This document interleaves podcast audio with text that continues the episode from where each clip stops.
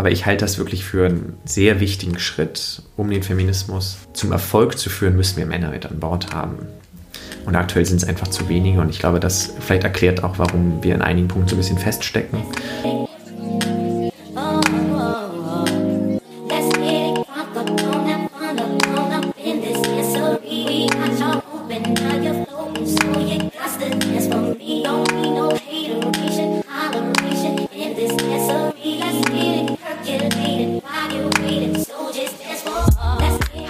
Herzlich willkommen im Podcast 100 Frauen. Mein Name ist Miriam Steckel und in diesem Podcast interviewe ich Aktivistinnen über ihr Leben, modernen Feminismus und warum sie sich in Deutschland für Chancengleichheit einsetzen. Bevor ich den nächsten Podcast-Gast vorstelle, bedarf es eine gewisse Erklärung. Als die Idee für den Podcast aufkam, das war im November letzten Jahres, wurde gerade 100 Jahre Frauenwahlrecht in Deutschland gefeiert. Deswegen habe ich den Podcast auch so genannt und mein Ziel mit dem Podcast war es, mehr über Feminismus zu lernen, verschiedene Aktivistinnen zu treffen und über ihr Leben und über ihren Einsatz selber für mich herauszufinden, warum es wichtig ist, für Gleichstellung und für Gleichberechtigung in Deutschland einzustehen und sich dafür einzusetzen. Als ich angefangen habe, Interviews mit ganz wundervollen Frauen zu führen, habe ich aber schnell für mich auch festgestellt, ich möchte nicht nur ein sehr diverses und intersektionales Bild von verschiedenen Aktivistinnen in diesem Podcast repräsentieren, sondern dass auch eine ganzheitliche Perspektive auf Feminismus nur eingenommen werden kann, wenn wir auch die Männer zu Wort kommen lassen. Und deswegen freue ich mich ganz besonders, dass diese Podcast-Episode eine gewisse Special-Episode ist, denn wir haben den ersten Mann zu Gast im Podcast, und zwar Vincent Emanuel Herr. Vincent ist Aktivist, Autor und vor allem auch Feminist. Er hat Geschichte, Soziologie und Politikwissenschaften in den USA und Deutschland studiert und gemeinsam mit Martin Speer das Aktivistenduo Herr und Speer gegründet. Sie setzen sich gemeinsam für die europäische Identität ein, für die Begeisterung der Jugend für Aktivismus und Politik, aber eben auch für das Thema Männer und Feminismus. Er ist Botschafter der UN-Kampagne He for She und will dadurch mehr Männer für das Thema einfach gewinnen und aufklären, wieso eine feministische Gesellschaft für uns alle gut ist. Das Interview war für mich auch besonders, eine ganz neue Perspektive auf das Thema einzunehmen. Vincent erzählt, warum er eigentlich fast schon von Kinderschuhen auf zum Feminist erzogen wurde, wie er zur Kampagne He for She steht und was die ganze Aufsicht hat, warum eine feministische Gesellschaft gerade auch für die Männer wichtig ist, aber Männer dennoch bei dem Thema Feminismus immer weit zu suchen sind. Also super spannende Fragen und auch sehr tiefe und ausführliche und verständnisreiche Erklärungen von ihm. Ich freue mich, dass ich so einen Idealist, Changemaker und Vordenker in meinem Podcast haben darf. Und jetzt geht's einfach los mit dem großartigen Vincent Emanuel Herr.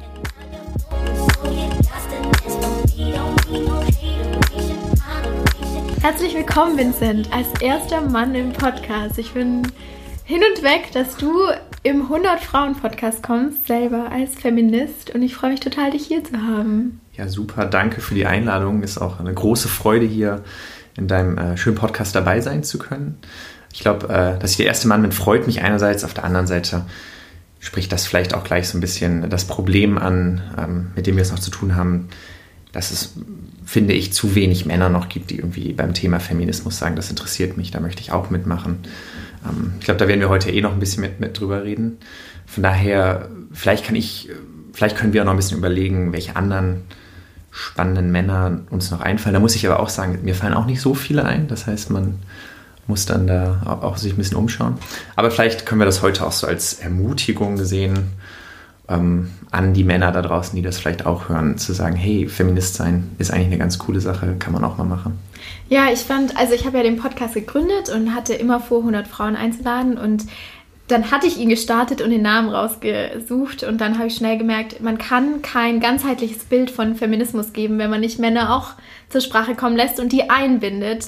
Ähm, wie kommt es dazu, dass du Feminist geworden bist? Oder warst du schon immer eine?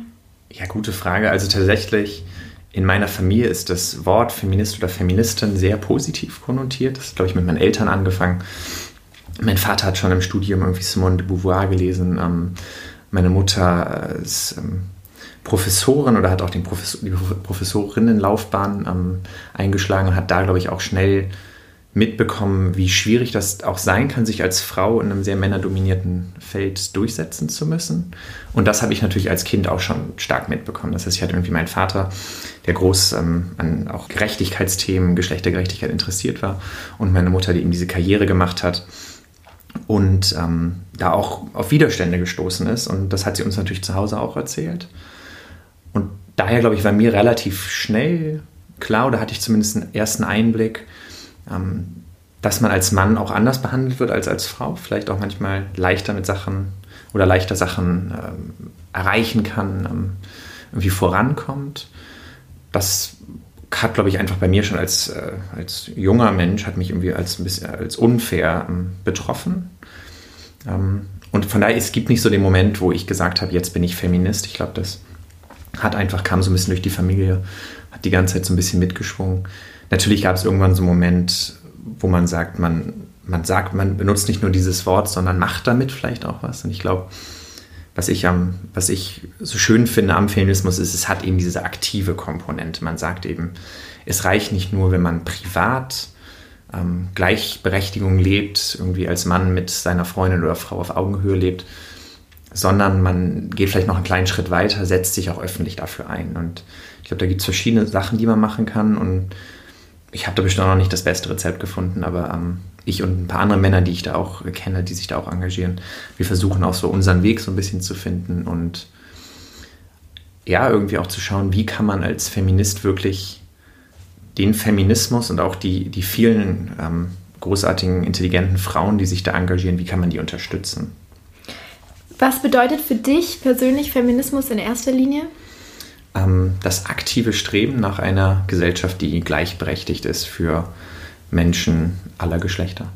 Und warum ist es für dich persönlich so wichtig? Also hast du auch dein persönliches Warum gefunden?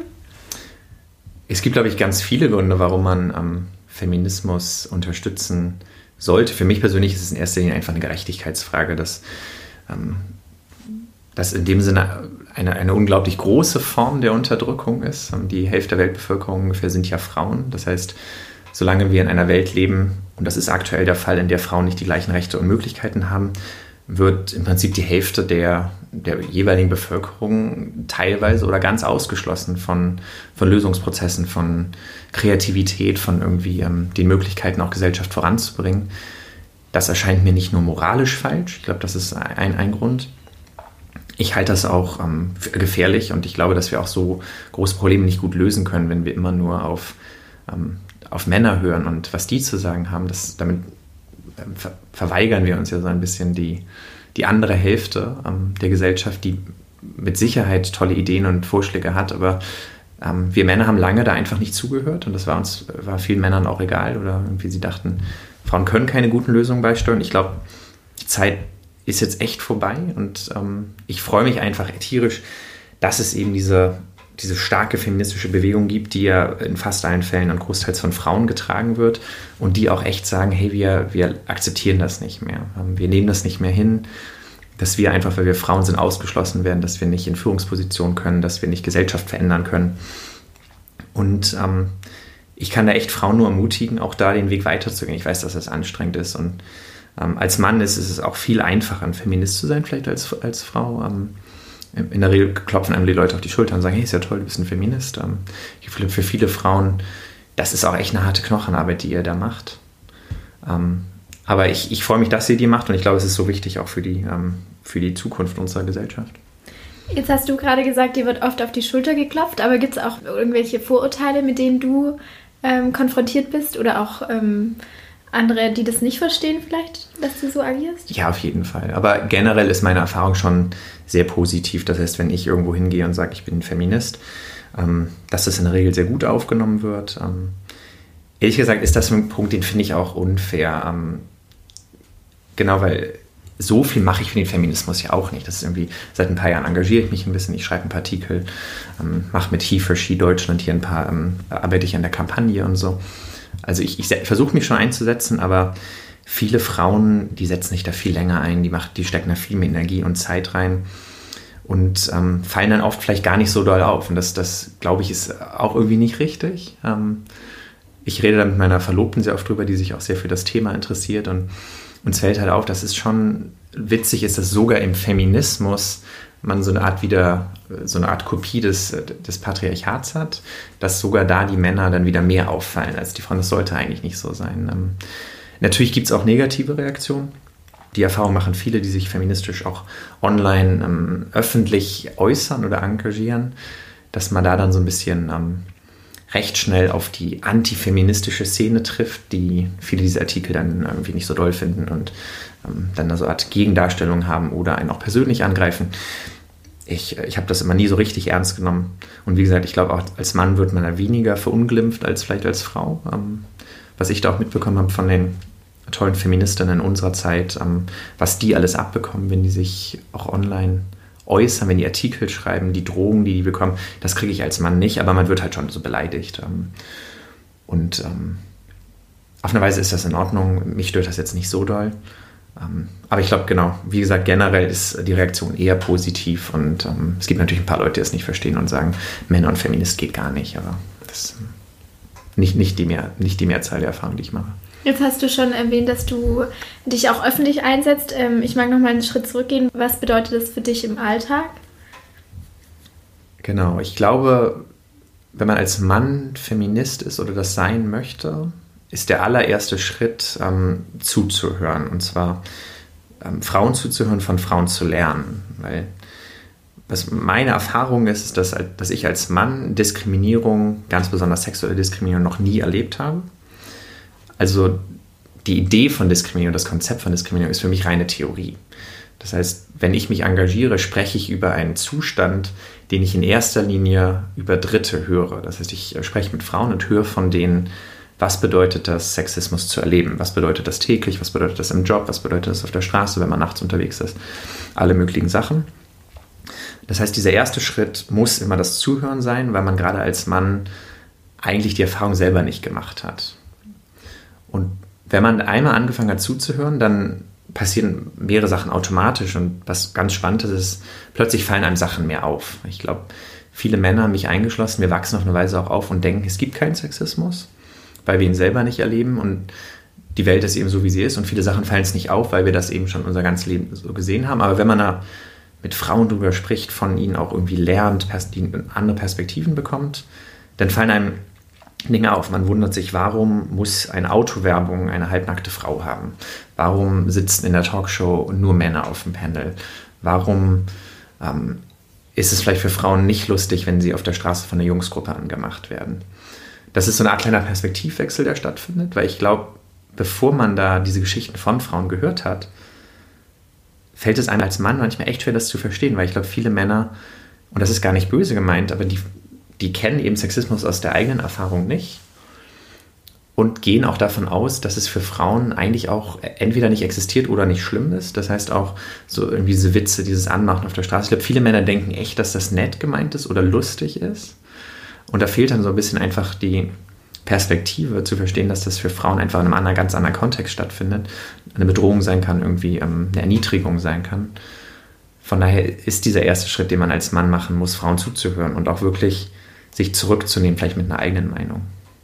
Wahnsinnig spannend, was du sagst. Was glaubst du, wie ähm, kann man diese Sensibilität für das Zuhören erhöhen? Ich glaube, es gibt verschiedene Möglichkeiten. Ich glaube, ein was ich ja so ein bisschen probiere, ähm, auch mit der He for She-Kampagne hier in Deutschland, ähm, die gibt es ja auch weltweit, ist ja diese große UN Women-Kampagne, die sich eigentlich zum Ziel setzt, Männer und Jungs an Bord zu holen mit dem Einsatz für Gleichberechtigung. Ich glaube, tatsächlich ist es schon wichtig, da auch als Mann mit Männern drüber zu sprechen, also auch ähm, äh, unter Jungs dieses Gespräch zu suchen. Das findet nämlich sehr, sehr selten statt. Ähm, das ist auch gar nicht immer so leicht. Ich verstehe auch, dass viele Männer irgendwie sagen, ich ich finde das auch nicht so einfach, mit meinen Freunden jetzt irgendwie ähm, über sexistische Witze zu sprechen und warum das nicht gut ist. Das ist, glaube ich, auch eine große Hemmschwelle für viele Jungs, sich zu engagieren. Aber ich glaube, dass dieses Gespräch unglaublich wichtig ist, damit eben andere Jungs und Männer sehen, das sind nicht nur Frauen, die uns immer sagen, hier, oder ähm, das, das geht so nicht oder das ist sexistisch, sondern dass, dass sie das eben auch von Männern hören. Und das muss gar nicht immer so auf eine vorwurfsvolle Weise sein, sondern ich glaube, da kann man auch einfach ein ganz spannendes Gespräch suchen und über irgendwie Privilegien sprechen und ähm, solche ganzen Sachen. Auf der anderen Seite glaube ich, ist es vielleicht auch, und ich sage das jetzt sehr vorsichtig, aber ich glaube, für Frauen, also meine Empfehlung an Frauen ist auch mit ihren, mit Männern in ihrem Leben mehr über diese Erfahrung zu sprechen, die sie machen. Zumindest meine Erfahrung ist, wenn ich mit Frauen rede darüber, oft ist die Reaktion, aber die Männer müssen doch sehen, dass es Sexismus gibt oder die müssen, die, die sehen doch sicherlich, wie wir behandelt werden oder ähm, was passiert oder die sehen doch die sexistische Werbung oder sehen ähm, wie die, irgendwie, eine Indust irgendwie die, die Industriestandards oder irgendwie wie Frauen in der Arbeitswelt nicht vorankommen. Und ich glaube, die Wahrheit ist, dass viele Männer das einfach gar nicht sehen. Einfach weil sie davon irgendwie diesen einen Schritt eben entfernt sind. Sie sind eben nicht ganz dran. Und ich glaube, dass es für Männer wichtig ist, ganz viel von diesen Erfahrungen zu hören, auch zu hören, wie regelmäßig das stattfindet.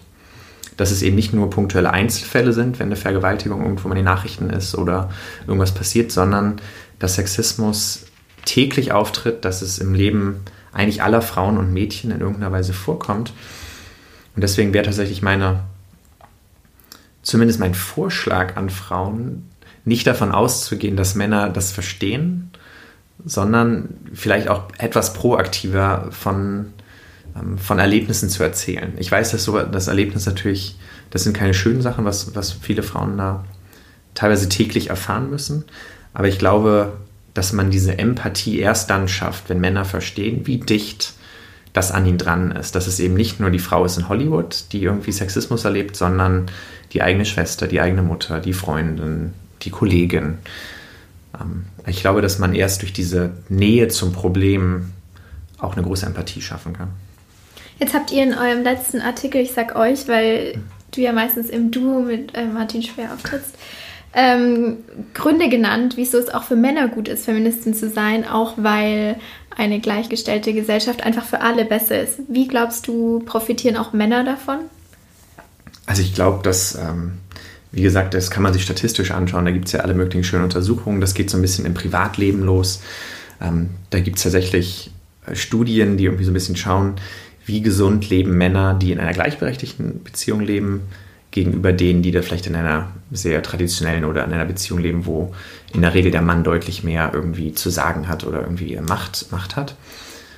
Und da kommt tatsächlich raus, dass ähm, gleichberechtigte Männer auch selber gesünder sind, was total interessant ist. Also die sind irgendwie entspannter, haben weniger Stress, ähm, nehmen vielleicht das Leben ein bisschen lockerer. Ähm, und äh, es gibt da auch so ein bisschen, einige Studien stellen auch so ein bisschen den Zusammenhang, dass einige der typischen männlichen auch Gesundheitsprobleme, irgendwie Herzerkrankungen, Diabetes, ähm, dass die oft auch im Zusammenhang stehen mit sehr hypermaskulinen Verhaltensweisen, Lebensweisen, viel Stress, vielleicht auch irgendwie so ein bisschen dieser Tendenz, Sachen in sich reinzufressen ähm, oder irgendwie Probleme selber zu lösen, auch wenn man Hilfe suchen könnte. Und da, also das ist so ein bisschen die persönliche Ebene, dass einfach Männer, ich glaube, die sagen, ähm, ich finde Gleichberechtigung cool, ich, ähm, ich sehe meine Freundin oder Frau auf Augenhöhe, wir lösen Probleme zusammen und ich spreche auch über Sachen, die ich, ähm, wo ich selber Probleme habe das klingt auch für mich schon jetzt so gesünder. Ich glaube, das ist einfach eine entspanntere Beziehung. Dann gibt es das auch auf politischer und ganz besonders wirtschaftlicher Ebene sieht man das. Ähm, da gibt es genug Untersuchungen, unter anderem auch von McKinsey und so weiter, die halt belegen, dass wir wirklich Wirtschaftswachstum erhöhen könnten, dass wir die ähm, Kompetenzfähigkeit auch von Firmen ähm, oder Unternehmen steigern könnten, wenn eben mehr Frauen in Führungspositionen ankommen würden, wenn ähm, die, die Teams ähm, diverser wären und irgendwie verschiedene, mehr, mehr, unterschiedliche Perspektiven berücksichtigen würden. Und politisch ähm, gibt es da auch diese spannenden Zusammenhänge, gerade wenn es darum geht, irgendwie Frieden zu schließen, ähm, Kriege zu verhindern, Kriege zu beenden, Konflikt zu überkommen. Da gibt es einige spannende Hinweise, die zeigen, dass es sehr wichtig ist, auch gerade Frauen in diese Prozesse mit einzubeziehen und dass zum Beispiel Friedensverträge ähm, wo Frauen mit am Tisch sitzen, sind, die halten länger oder sind irgendwie länger erfolgreich oder haben eine geringere Chance, dass die bald wieder kaputt gehen, als ähm, solche Verträge, wo eben nur Männer mit am Tisch sitzen. Von daher jetzt ganz praktisch, ich meine ganz schnell zusammengefasst, irgendwie in der feministischen Welt würden auch Männer gesünder leben, der Wirtschaft ging es besser und wir hätten weniger Konflikt. Und das klingt doch gar nicht schlecht. Ich finde es auch äh, spannend, wenn man dann zum Beispiel aufs Rollenbild schaut, dass es ja auch so ist, gerade wie es für eine Frau schwierig ist, ich sag mal, Maschinenbau zu studieren und da im Studium klarzukommen, ist genauso stigmatisiert, wenn ein Mann sagt, ich würde gern ähm, Geburtshelfer werden oder so. Ich glaube, auch in dem Zusammenhang wäre es gut, wenn wir einfach eine gleichgestelltere oder ähm, ja, feministischere Gesellschaft hätten. Auf jeden Fall. Ich glaube, man sieht das auch, was ich so gehört habe, ähm, wenn jetzt ein Mann macht eine Karriere in einem Unternehmen und möchte Eltern- oder Vaterzeit nehmen, das ist oft für einen Mann auch echt schwierig, vor dem Chef zu rechtfertigen, weil der Chef da kommen dann so doofe Antworten wie irgendwie, naja, das kann auch deine Frau machen oder ich brauche dich hier aber. Und also auch Männer, die sich dann vielleicht auch tatsächlich, die auch sagen, hey, ich teile mir irgendwie auch die, die Care-Arbeit mit meiner Partnerin. Das ist auch für Männer gar nicht so leicht, das zu rechtfertigen gegenüber dem wahrscheinlich dann auch sehr männlich dominierten Arbeitsumfeld. Ähm, genau, oder wenn Männer irgendwie sehr untypisch als untypisch männlich geltende Berufe ausüben wollen.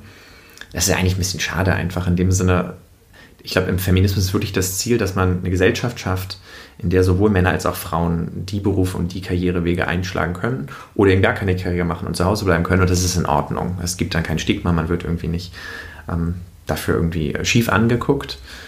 Und von daher ist ja in dem Sinne Feminismus auch wirklich nicht bedrohlich. Es geht einfach nur darum, Gesellschaft zu schaffen, in der beide Geschlechter und gerne auch ähm, alle anderen Geschlechter die gleichen Möglichkeiten haben. Jetzt bist du Botschafter für die Kampagne He for She, wie du es schon äh, genannt hast. Wie kam es dazu? UN Women Deutschland, das ist ein bisschen der deutsche Ableger von der größeren UN Women Organisation. Die haben wir vor, ich glaube, drei Jahren kennengelernt. Wir hatten damals einen Artikel der, bei Zeit Online geschrieben über Männer und Feminismus. Ähm, das ist denen aufgefallen, haben wir Kontakt hergestellt und seitdem arbeiten wir ähm, mit dem Team, das hauptsächlich in Bonn sitzt. Eine Mitarbeiterin ist auch in Berlin ähm, regelmäßig an ähm, kleinen Kampagnen zusammen oder Veranstaltungen. Und jetzt im letzten Jahr hat sich UN Women Deutschland gesagt, sie machen He for She, also auch die Arbeit mit und für Männer in der Gleichberechtigung, einen ihrer Schwerpunkte und haben in dem Zusammenhang ein Botschafterprogramm aufgesetzt. Und aktuell gehören dem vier Männer an, also ich und drei andere, die in unseren jeweiligen Arbeits- und Lebensbereichen die Kampagne ein bisschen vertreten, die Ideen dahinter vertreten und sich öffentlich auf verschiedene Weisen für ähm, Gleichstellung einsetzen. Ah, spannend. Welche Veranstaltungen oder so hast du da schon mitgemacht und welche Erfahrungen kannst du teilen? Genau, was wir natürlich dann öfter gemacht haben, sind äh, so kleine Konferenzen, äh, Panel-Diskussionen, dann gerne um Jahrestage herum, irgendwie, wenn der Weltfrauentag kommt oder Equal Pay Day, ähm, solche Sachen.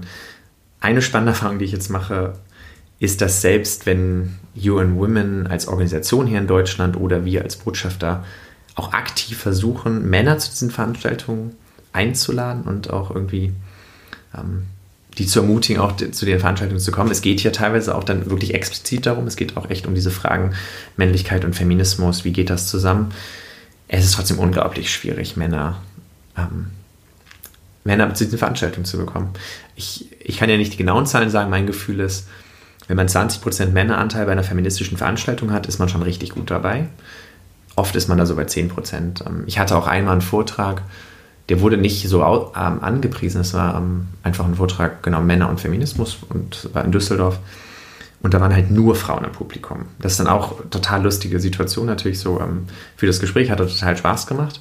Da ist ja kein einziger Mann aufgetaucht. Und da sehen wir schon so ein bisschen das Problem. Ich glaube, ich glaube, es gibt viele Männer gerade in unserer Generation, die auch selber gleichberechtigt leben, die auch kein Problem damit haben, irgendwie, ähm, wenn die eigene Freundin vielleicht mehr Geld verdient oder irgendwie, wenn man Entscheidungen zusammentrifft. Aber diesen Schritt hin aus dem Privaten raus zu, ich engagiere mich, ich gehe zur Veranstaltung, ich informiere mich, ich vernetze mich, den machen halt unglaublich wenig Männer. Und das finde ich wirklich schade. Ähm, und ich kann echt Männer nur mutigen, es macht total Spaß. Die feministische Szene ist nicht ähm, vielleicht so, so, so äh, so fies, wie man das, wie man das als Männer oft denkt. Ich glaube, oft ist das Vorteil, dass Feministinnen Männer hassen und irgendwie die auch nicht da haben wollen. Und wenn man da auftaucht, wird man nur fertig gemacht. Das ist aber Quatsch. Also ich meine, ich will nicht ausschließen, dass es irgendwo Feministinnen gibt, die Männer echt doof finden, aber der Großteil aller Feministinnen will Gleichberechtigung und freut sich, wenn Männer mithelfen. Und eigentlich ist es eine ganz lockere Sache, wenn man da auftaucht. Jetzt hast du schon angesprochen, das Thema Generation. Was glaubst du, welche Chance liegt auch in der jungen Generation, jetzt was zu verändern? Ja, also du, genau das Martin erwähnt, mein Kollege und ich, wir beide glauben ja schon stark an die Macht irgendwie auch junger Ideen, junger Menschen, die sich mit Ideen einbringen. Das ja, darum geht es ja auch so ein bisschen in unserem Buch hier. Von daher, ich, ich finde auch gerade im Feminismus die junge feministische Szene, die ich hier in Berlin gut kenne, die ich auch ein bisschen irgendwie in den USA mal so halbwegs kennengelernt habe oder in anderen Ländern, da steckt sehr viel Potenzial drin. Da sind überwiegend natürlich wieder nur Frauen, aber das sind richtig Powerfrauen, die engagieren sich da mit, mit vollem Tempo und irgendwie mit großartigen Ideen. Und ich glaube, die werden auch einiges noch anstoßen. Und man sieht das, glaube ich, auch in den letzten Jahren, sei es jetzt MeToo oder alle möglichen Debatten hier in Deutschland rund um Paragraph 219a. Und da ist auch viel Feuer dahinter. Also ähm, ich finde das großartig, wie der Einsatz gezeigt wird, wie da irgendwie auch ähm, ohne sich auch falsch zurückzuhalten, auch ähm, nicht aufgegeben wird. Wie gesagt, ich glaube, wir, wir können da noch ein bisschen mehr Männer gebrauchen, das wäre nicht schlecht.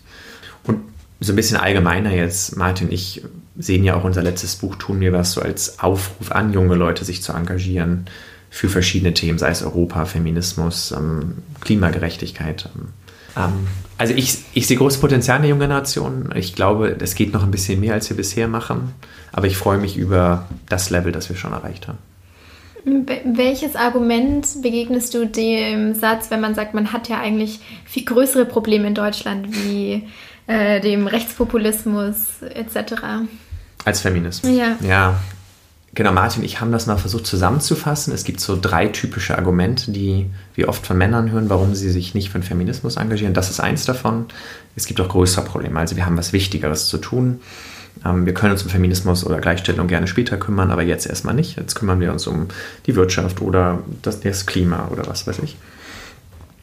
Ich finde das mal so eigentlich so ein, ja, ich finde das ein Quatschargument, weil ich glaube, es richtig ist, wir haben es mit großen Problemen zu tun. Ähm, aber ich glaube, falsch ist, die zu trennen von der fehlenden Gleichberechtigung.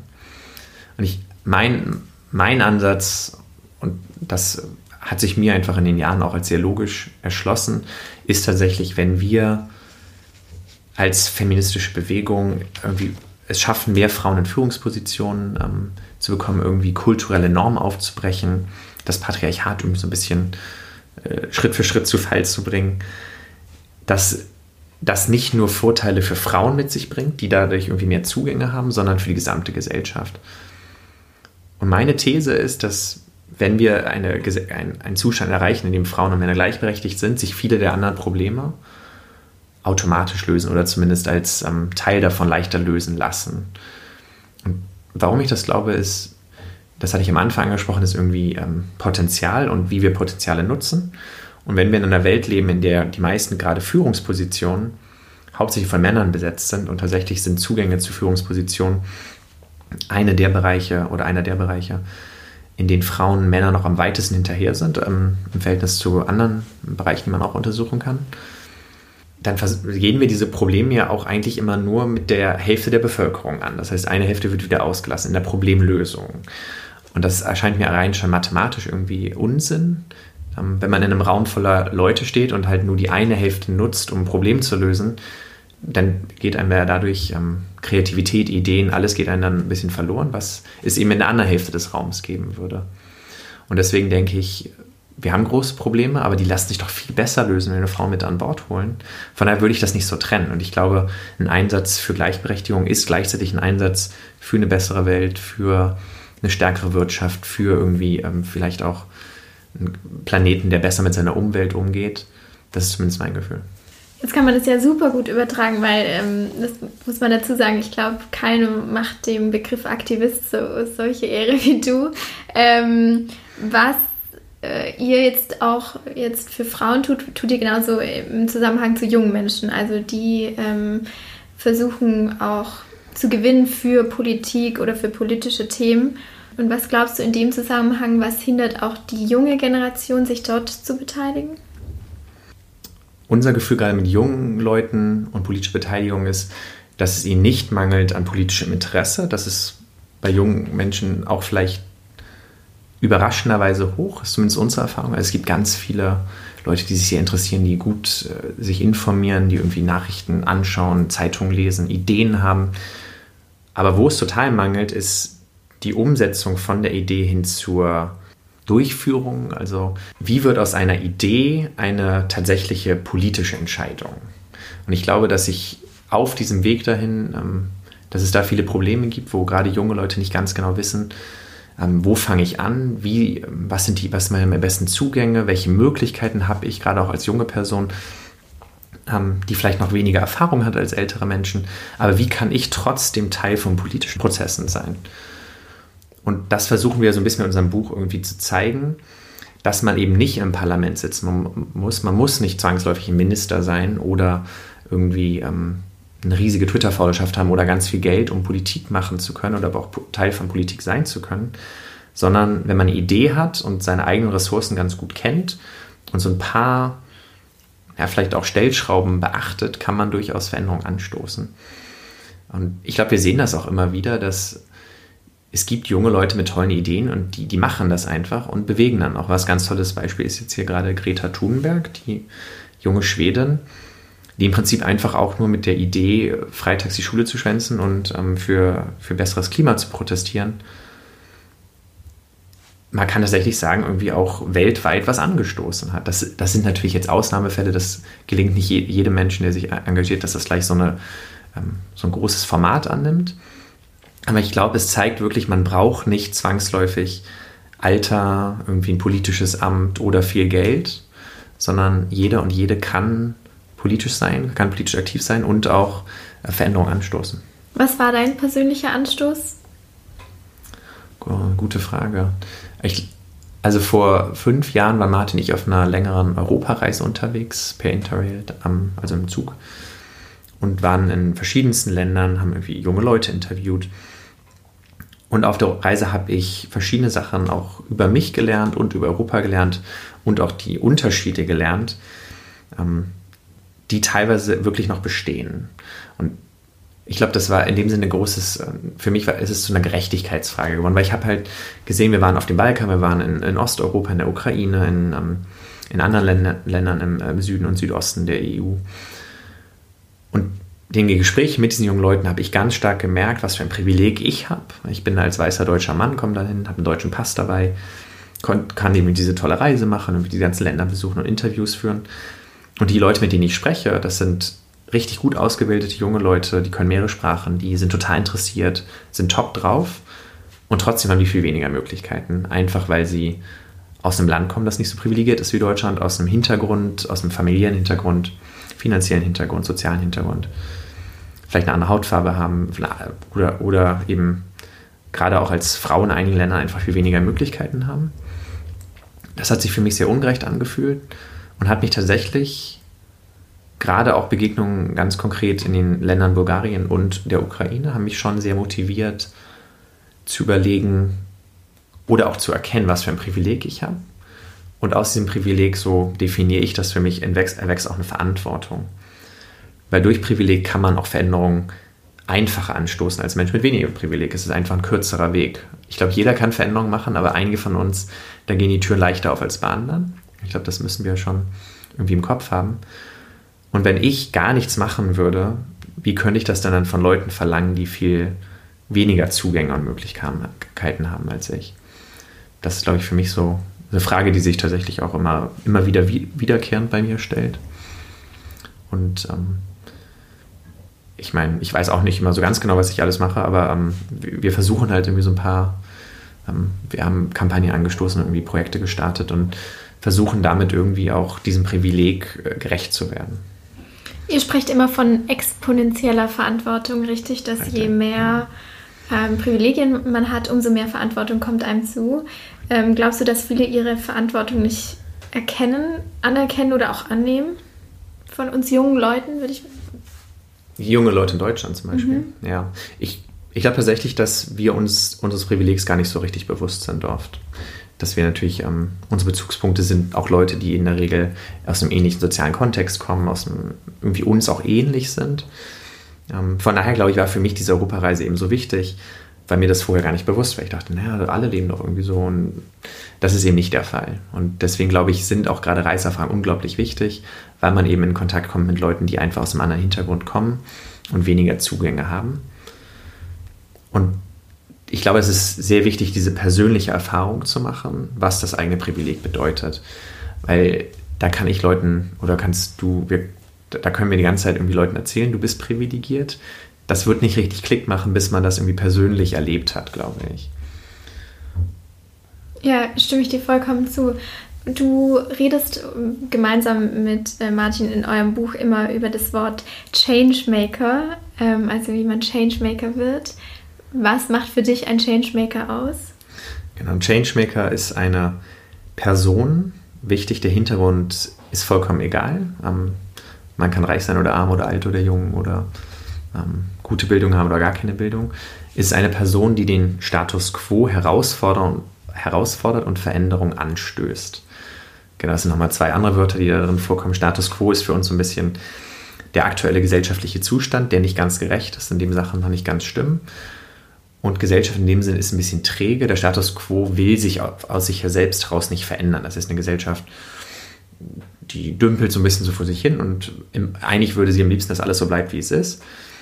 Und ein Changemaker kommt eben an und sagt, ähm, nee, es geht so nicht, da stimmt was nicht, es gibt Ungerechtigkeiten, einige Leute haben es leichter als andere. Ähm, lasst uns Gesellschaft besser machen.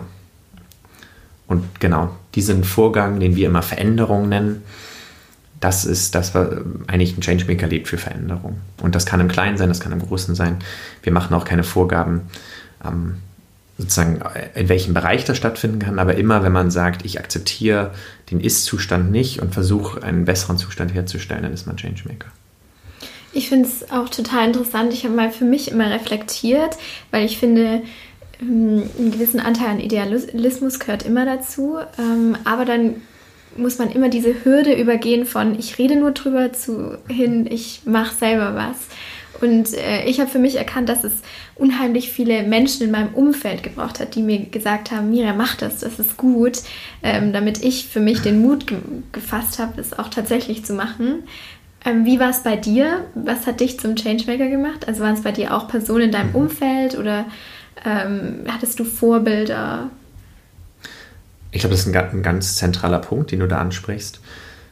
Ich kenne keine einzige Person, die Veränderung anstößt, die also ein Changemaker ist, die nicht über Netzwerk verfügt von anderen Personen, die sie ermutigen, unterstützen, vielleicht auch mal irgendwie korrigieren oder kritisieren, wo es recht not notwendig ist. Bei mir spielt natürlich Martin eine große Rolle. Wir kennen uns seit zehn Jahren, seit fünf, sechs Jahren arbeiten wir als Aktivisten und Autoren zusammen. Ich kann ganz ehrlich sagen, alleine hätte ich das nicht gemacht. Also das, ähm, oder zumindest nicht in dem gleichen ähm, Maße. Ich glaube, politisch habe ich mich schon immer interessiert, aber ich glaube, würde ich jetzt nicht das mit Martin ja machen, dann hätte ich vielleicht einfach so eine Universitätskarriere oder irgendwas, ich weiß es nicht genau, ähm, kann man ja nicht so richtig sagen. Aber das war so ein bisschen, dafür hatte ich mich früher interessiert, dachte ich mache so ein bisschen hier Forschung und lese viel und schreibe ein bisschen und und Martin kommt aus einer ganz anderen Ecke, der hat so ein bisschen einen Entrepreneur-Hintergrund, wirtschaftlichen Hintergrund.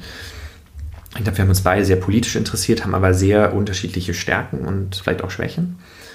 Und ähm, konnten das irgendwie ganz gut kombinieren und konnten uns auch gegenseitig so ein bisschen da reinsteigern. Das heißt, wenn man alleine ist, ist das unglaublich schwierig, weil da, man hat ja irgendwie kein, kein Gegenüber, mit dem man Sachen spielen kann. Man kann kein Ping-Pong spielen mit Ideen. Und man weiß auch nicht, wenn man total auf dem Holzweg ist, weil ich habe oft auch total blöde Ideen. Ich glaube, Martin hat manchmal auch blöde Ideen. Und dann ist es halt toll, wenn eine andere Person da ist und sagt, hey, das, das wird nichts und lieber wieder konzentrieren und fokussieren und hier am Ball bleiben. Von daher, ich würde allen Leuten raten, die in irgendeiner Weise sich politisch engagieren wollen, äh, gesellschaftlich engagieren wollen, ähm, sich als erstes irgendwie andere Menschen rauszusuchen, die ähnliches Interesse haben, mit denen man irgendwie gut klarkommt und irgendwie Teams bilden. Weil erst so man wirklich auch diesen, diese Langatmigkeit aufbauen kann, die unglaublich wichtig ist. Wie sieht euer Berufsalltag aus? Also was macht ihr gerade tatsächlich? An was arbeitet ihr? Genau, wir haben eigentlich genau drei Themen. Du hast die auch alle schon angesprochen. Das ist einmal europäische Integration, damit ganz stark Free Interrail. Das ist ja unser Vorschlag oder die Kampagne, die Kommission in Brüssel zu überzeugen, allen ähm, 18-Jährigen in der Europäischen Union ein kostenloses Interrail-Ticket zu schenken. Das ist der eine Bereich. Der andere Bereich ist Feminismus und auch gerade Männer und Feminismus. Und der dritte Bereich, wir nennen das auf Englisch Youth Empowerment, ist also irgendwie Jugend und Politik. Wie kriegen wir junge Leute in ähm, äh, gesellschaftliche Prozesse mit rein. Und für alles drei ähm, kann man zusammenfassend sagen, wir schreiben viel, wir schreiben Artikel, wir haben jetzt hier die zwei Bücher geschrieben. Ähm, wir äußern uns öffentlich, das heißt, wir nehmen an Konferenzen teil, Veranstaltungen, ähm, gehen wir auf Podien, sprechen im Radio oder manchmal auch Fernsehen. Und ähm, wir zum Beispiel geben Seminare. Ähm, da haben wir ein ganz schönes, das machen wir einmal das Semester an der Technischen Uni Hamburg-Harburg. Wir sind ein bisschen am Schauen, können wir das ausbauen, können wir das dann auch an anderen Unis machen. Also auch ganz aktiv schauen, wie, wie kann man mit bestimmten Formaten irgendwie junge Leute motivieren, engagieren und ihnen irgendwie auch das Rüstzeug an die Hand geben, sich politisch engagieren zu können. Was war so die letzte Hürde oder Herausforderung für dich persönlich, die du ähm, in letzter Zeit nehmen musstest? Das ist eine gute Frage. Genau, ganz allgemein, ich glaube, wenn man als Aktivist unterwegs ist und mein Eindruck ist, dass das für viele der gerade auch jungen Menschen zutrifft, die sich gesellschaftlich engagieren, die das auch teilweise oder ganz als Hobby machen. Das ist ja in der Regel der Fall. Ähm, ist es nicht immer ganz leicht, das zu balancieren mit einem, mit auch einem Bedürfnis nach Sicherheit.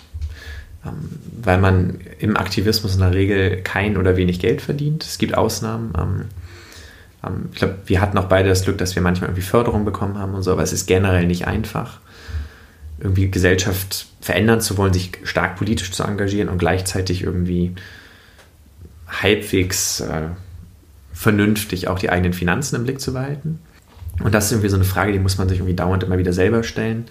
Warum macht man das? Warum ist einem das wichtig? Wie geht das beides auch zusammen? Was ich da einfach in den letzten Monaten irgendwie ganz stark gelernt habe, ist auch eine schöne, ist auch so ein bisschen eine äh, mentale Erfahrung in dem Sinne vielleicht, ist, dass man auch echt lernen kann, da irgendwie ein bisschen loszulassen, sich weniger Sorgen zu machen. Ähm, meine Erfahrung ist tatsächlich, wenn man da weniger Stress hat, auch irgendwie weniger mit so so ganz starkem Willen in Sachen reingeht, dass sich dann Sachen besser entfalten. Das fällt aber nicht immer leicht, gerade weil es irgendwie dieses ganz schnell kommt man dieses Gefühl rein, ah, ich muss irgendwie jetzt hier die richtigen Fördermittel finden und den richtigen Partner. Und dann gibt es auch relativ schnell unter Aktivist, Aktivisten und Aktivistinnen äh, Konkurrenzkämpfe, so ein bisschen um Deutungshoheit, um äh, Fördermittel, um Projektpartner, um Medienaufmerksamkeit, was weiß ich. Und ich versuche wirklich, oder Martin und ich, dass wir, da haben wir echt keine Lust mitzumachen bei, ähm, bei sowas. Das fällt aber nicht immer leicht, weil ich glaube, manchmal ist man einfach, das ist auch ein bisschen stressvoll manchmal und dann hat man das Gefühl, irgendwie Sachen klappen nicht so richtig und man, man muss da jetzt richtig irgendwie ähm, auf den Tisch schauen, damit die Sachen werden.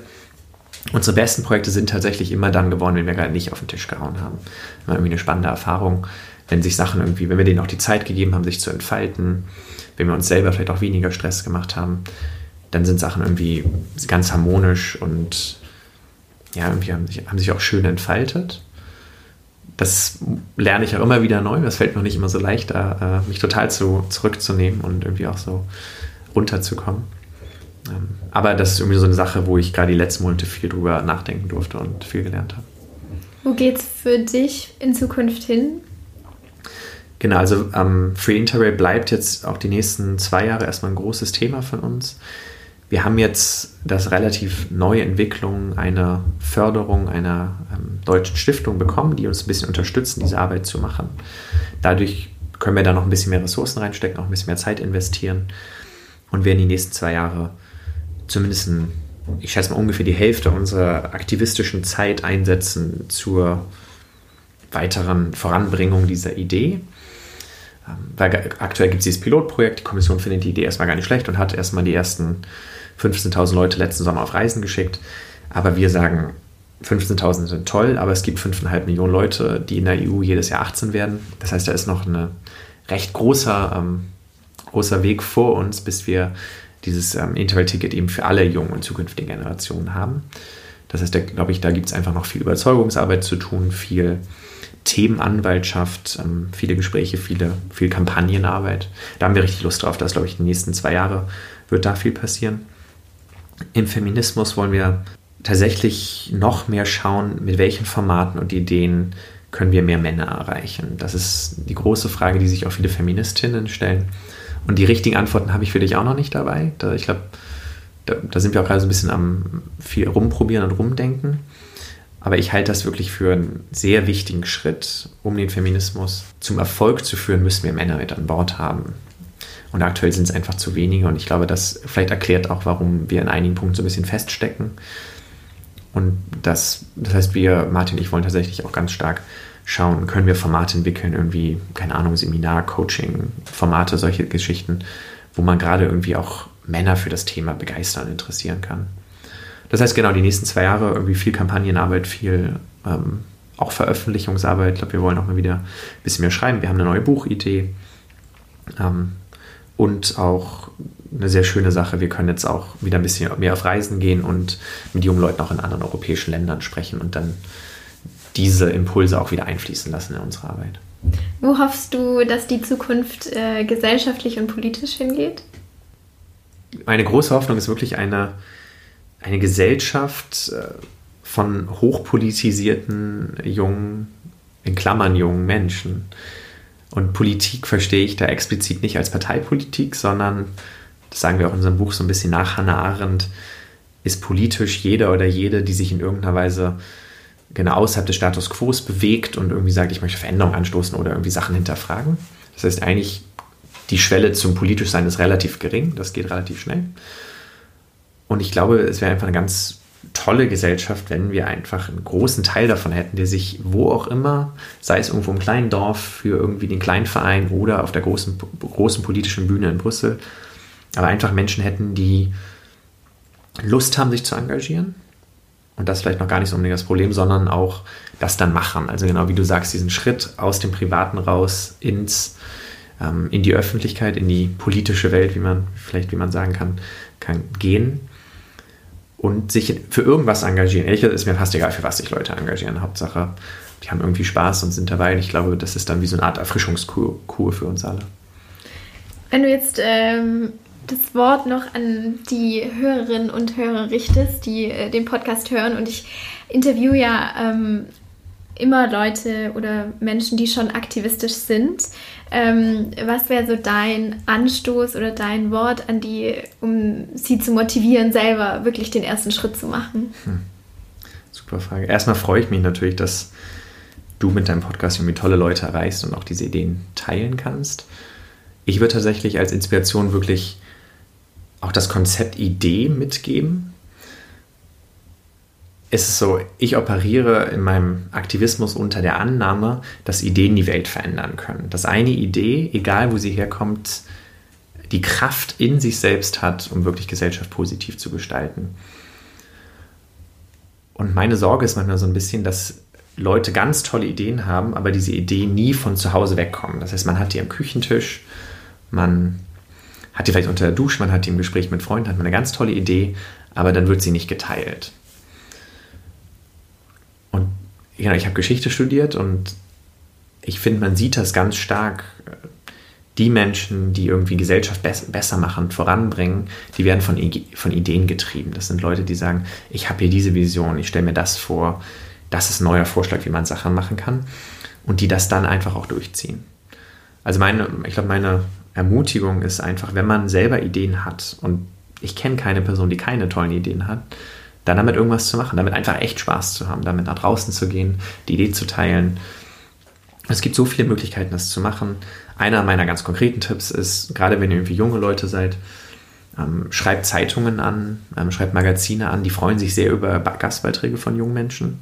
Teilt eure Ideen, so haben Martin und ich das am Anfang gemacht. Intel hat auch als Artikel in der Zeit begonnen. Hätten wir auch nicht gedacht, dass die das von uns haben wollen, wollten sie aber. Also einfach Sachen probieren. Und ähm, häufiger als man das denkt, klappt dann auch was. Und plötzlich werden andere Leute darauf aufmerksam. Man kriegt eine erste Veröffentlichung, es gibt Reaktionen und dann ergeben sich die Sachen nach und nach. Aber gebt eure Idee eine Chance. Cool, wunderbar.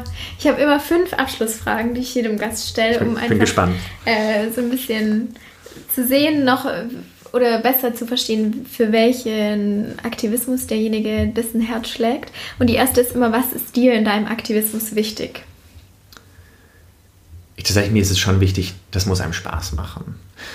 Und Spaß ist in dem Sinne nicht einfach nur irgendwie eine nette Nebenbeschäftigung, sondern ich glaube, man muss ein Thema finden, für das man richtig brennt, auf das man richtig Lust hat. Ansonsten bleibt man an dem Thema einfach nicht jahrelang dran. Das heißt, meine Empfehlung ist tatsächlich, dass man sich ein Thema sucht, das einem selber sehr nahe ist, zu dem man irgendeine Beziehung hat, wie auch immer, aber irgendwie diesen persönlichen, dieses persönliche Feuer, das einem da dranbleiben lässt. Und dann hat man auch Spaß. Und das ist halt das Geilste. Du, man setzt sich ein und es macht einem Spaß und dadurch fühlt es sich nicht wie Arbeit an. Man steht morgens auf und sagt, jetzt kann ich wieder irgendwie mich für, die, für diese und diese Idee engagieren. Also ähm, ohne Spaß oder irgendwie dieses innere Feuer geht es, glaube ich, nicht.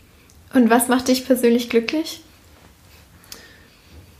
Also mir macht tatsächlich die Arbeit mit jungen Leuten total Spaß. Und das äh, ist irgendwie, gibt wenig bessere Gefühle, als in ein Seminar reinzugehen und da sitzen dann irgendwie 20, 30 junge Leute und vielleicht ist es ein Pflichtseminar, das heißt am Anfang haben die nicht so viel Lust. Und dann spricht man mit denen irgendwie über ähm, Aktivismus. Wir holen manchmal Hannah Arendt Text raus, lesen das mit denen. Hannah ist wirklich nicht so einfach zu lesen. Fällt auch mir schwer.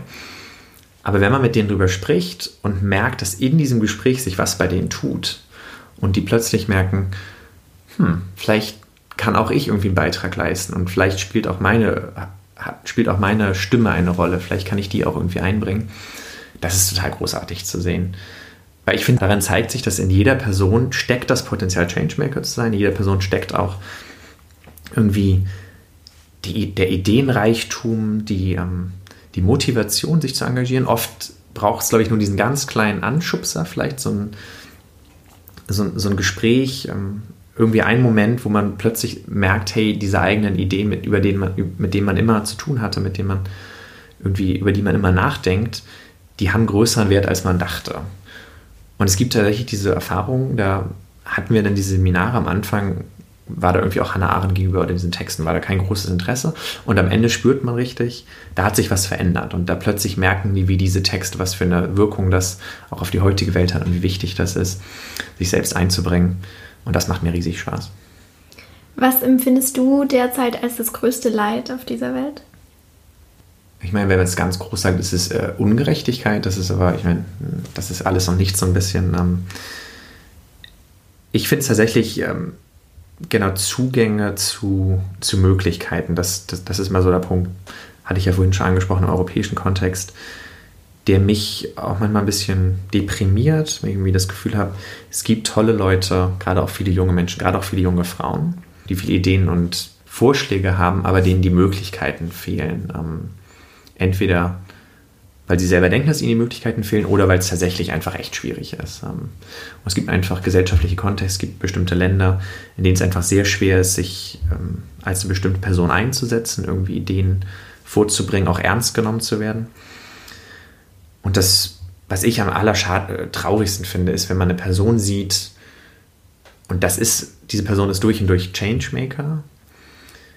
Und dieses Feuer stirbt dann so ein bisschen ab, weil es einfach in der eigenen Umgebung irgendwie keinen Resonanzraum dafür gibt. Das, das finde ich sehr deprimierend. Wenn du einen Wunsch hättest, um diese Welt zu verbessern, der in Erfüllung gehen könnte, welchen würdest du als allererstes angehen? Ich würde sagen, ja, Geschlechtergerechtigkeit. Das ist, ich meine, das kann ich nicht beweisen und ich glaube, das ist auch gar nicht so leicht, das zu beweisen. Aber wie ich vorhin gesagt habe, ich glaube, wenn wir eine gleichberechtigte Welt hätten im Sinne ähm, von der Geschlechter, dann würden sich alle anderen Probleme automatisch lösen. Von daher ist das, glaube ich, der beste Ansatz. Besser passender wird es nicht äh, passen für diesen Podcast. Allerletzte Frage. Welches eine Wort beschreibt dich? Aktivist. Sehr cool. Vielen Dank für deine Zeit. Vielen ja. Dank für deinen Aktivismus. Ähm, man kann auf verschiedensten Kanälen von dir hören, aber magst du noch sagen, wenn man mit dir irgendwie in Kontakt treten kann, wenn man, wo man dich lesen, hören, sehen kann? Ah, ja, super. Erstmal danke an dich. Hat total Spaß gemacht. Auch spannende Fragen. Mir große Freude und Ehre, hier in deinem, deinem wichtigen Podcast dabei zu sein. Genau, ich bin in den üblichen sozialen Medien unterwegs. Wir haben auch unsere Website herrundspeer.eu. Ähm, ansonsten einfach unter meinem Namen, Vincent Immanuel Herr, findet man mich auf Facebook, Twitter oder Instagram. Und sehr gerne, wenn Leute irgendwie Ideen haben oder Fragen oder ich irgendwo helfen kann oder sie auch Vorschläge haben, was ich noch besser machen kann, dann ähm, könnt ihr euch gerne an mich wenden. Vielen Dank auf jeden Fall. Klasse und danke dir.